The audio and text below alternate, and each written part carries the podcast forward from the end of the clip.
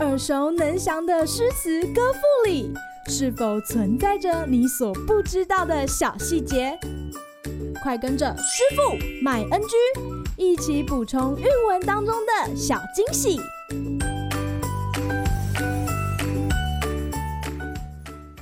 大家好，欢迎来到师傅麦恩居。今天要来和大家分享崔颢的《黄鹤楼》。袭人已乘黄鹤去，此地空余黄鹤楼。黄鹤一去不复返，白云千载空悠悠。晴川历历汉阳树，芳草萋萋鹦鹉洲。日暮乡关何处是？烟波江上使人愁。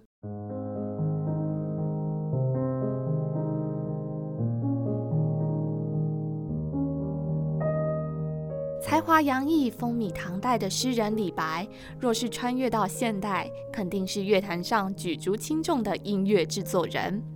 电视剧《长安十二城》的主题曲可就是用了白鸽所写的《短歌行》呢。不过，一向自信的他，竟然也有甘拜下风的时刻，甚至提笔写下“眼前有景道不得，崔颢题诗在上头”的遗憾。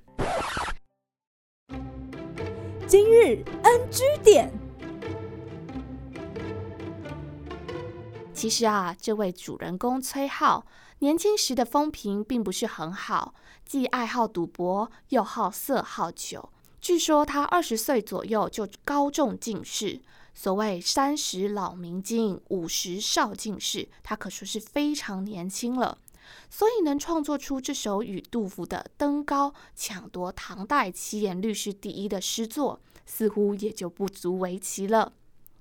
李白的《登金陵凤凰台》和《鹦鹉洲》二诗，是不是也模仿了崔颢这首《黄鹤楼》呢？这也成为诗坛上的千古公案呢。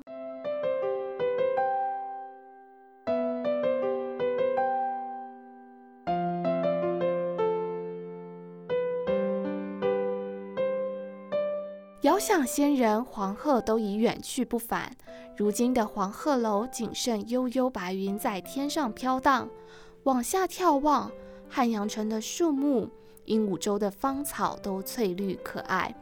面对如此美景，却无法置身其中的遗憾，随着时间的推移，在日落之际，也勾起诗人对于家乡的念想而惆怅不已。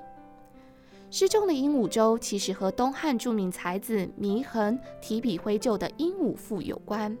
相传在一次宴席间，有人献上一只鹦鹉，上级就请祢衡即兴创作。于是他以身陷牢笼之中的鹦鹉，暗称自己有志难酬的愤慨。没想到如此有才的他，最后却因为言行失态而惹来杀身之祸，死时年仅二十六岁，令人唏嘘不已。有趣的是，红遍大街小巷的黄鹤楼，竟然也在边远的敦煌发现千年前的手抄本，而且和我们现今看到的版本有许多不同。师傅也附在文末，你也读读看，看喜欢哪一个版本呢？好啦，今天的师傅麦恩居就到此结束，我们下回见喽，拜拜。感谢收听今天的师傅麦恩居。想要了解更多有关韵文的趣味知识，请记得按下订阅键，follow 我们，让你的诗词歌赋不 NG。